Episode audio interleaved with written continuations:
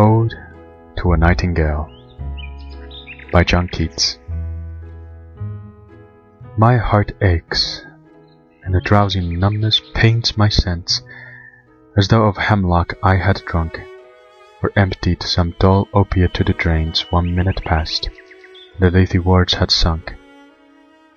'Tis not through envy of thy happy lot, but being too happy in thy happiness, That thou, like winged dryad of the trees, In some melodious plot of beechen green And shadows numberless, singest of summer in full throated ease.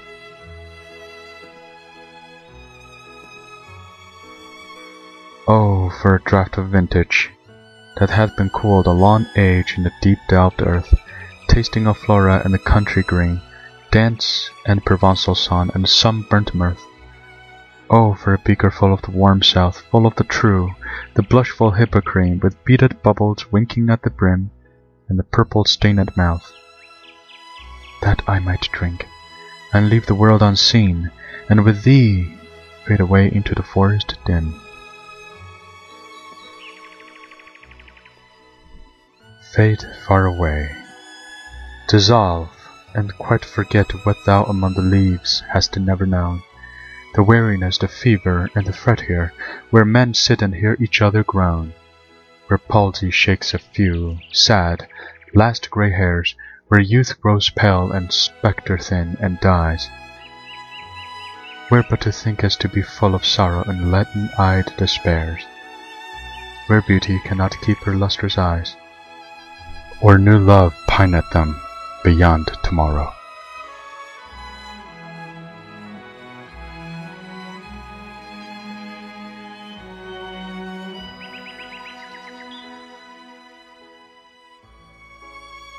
Away, away, for I will fly to thee, not charioted by Bacchus and his parts, but on the viewless wings of poesy, though the dull brain perplexes and retards. Already with thee, tender is the night, and happily the queen moon is on her throne, clustered around by all her starry face.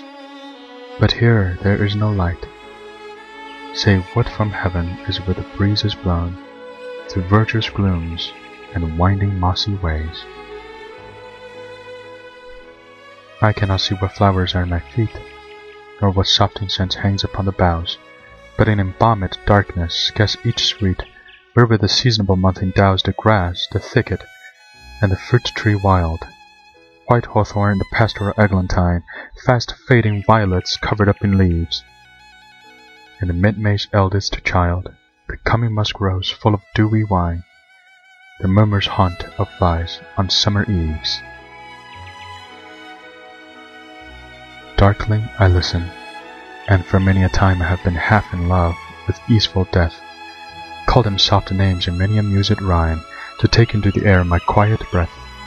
Now more than ever seems it rich to die, to seize upon the midnight with no pain, while thou art pouring forth thy soul abroad in such an ecstasy. Still wouldst thou sing,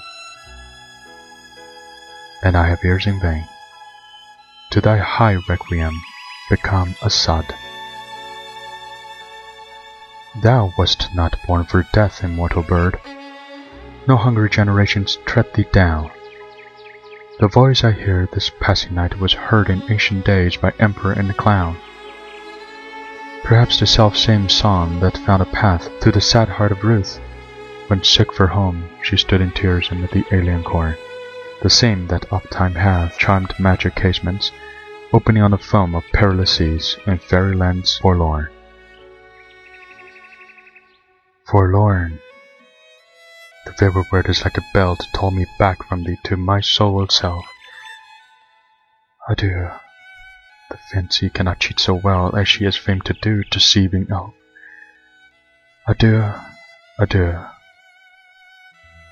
Thy plaintive anthem fades past the near meadows, over the still stream, up the hillside, and now 'tis buried deep in the next valley glades.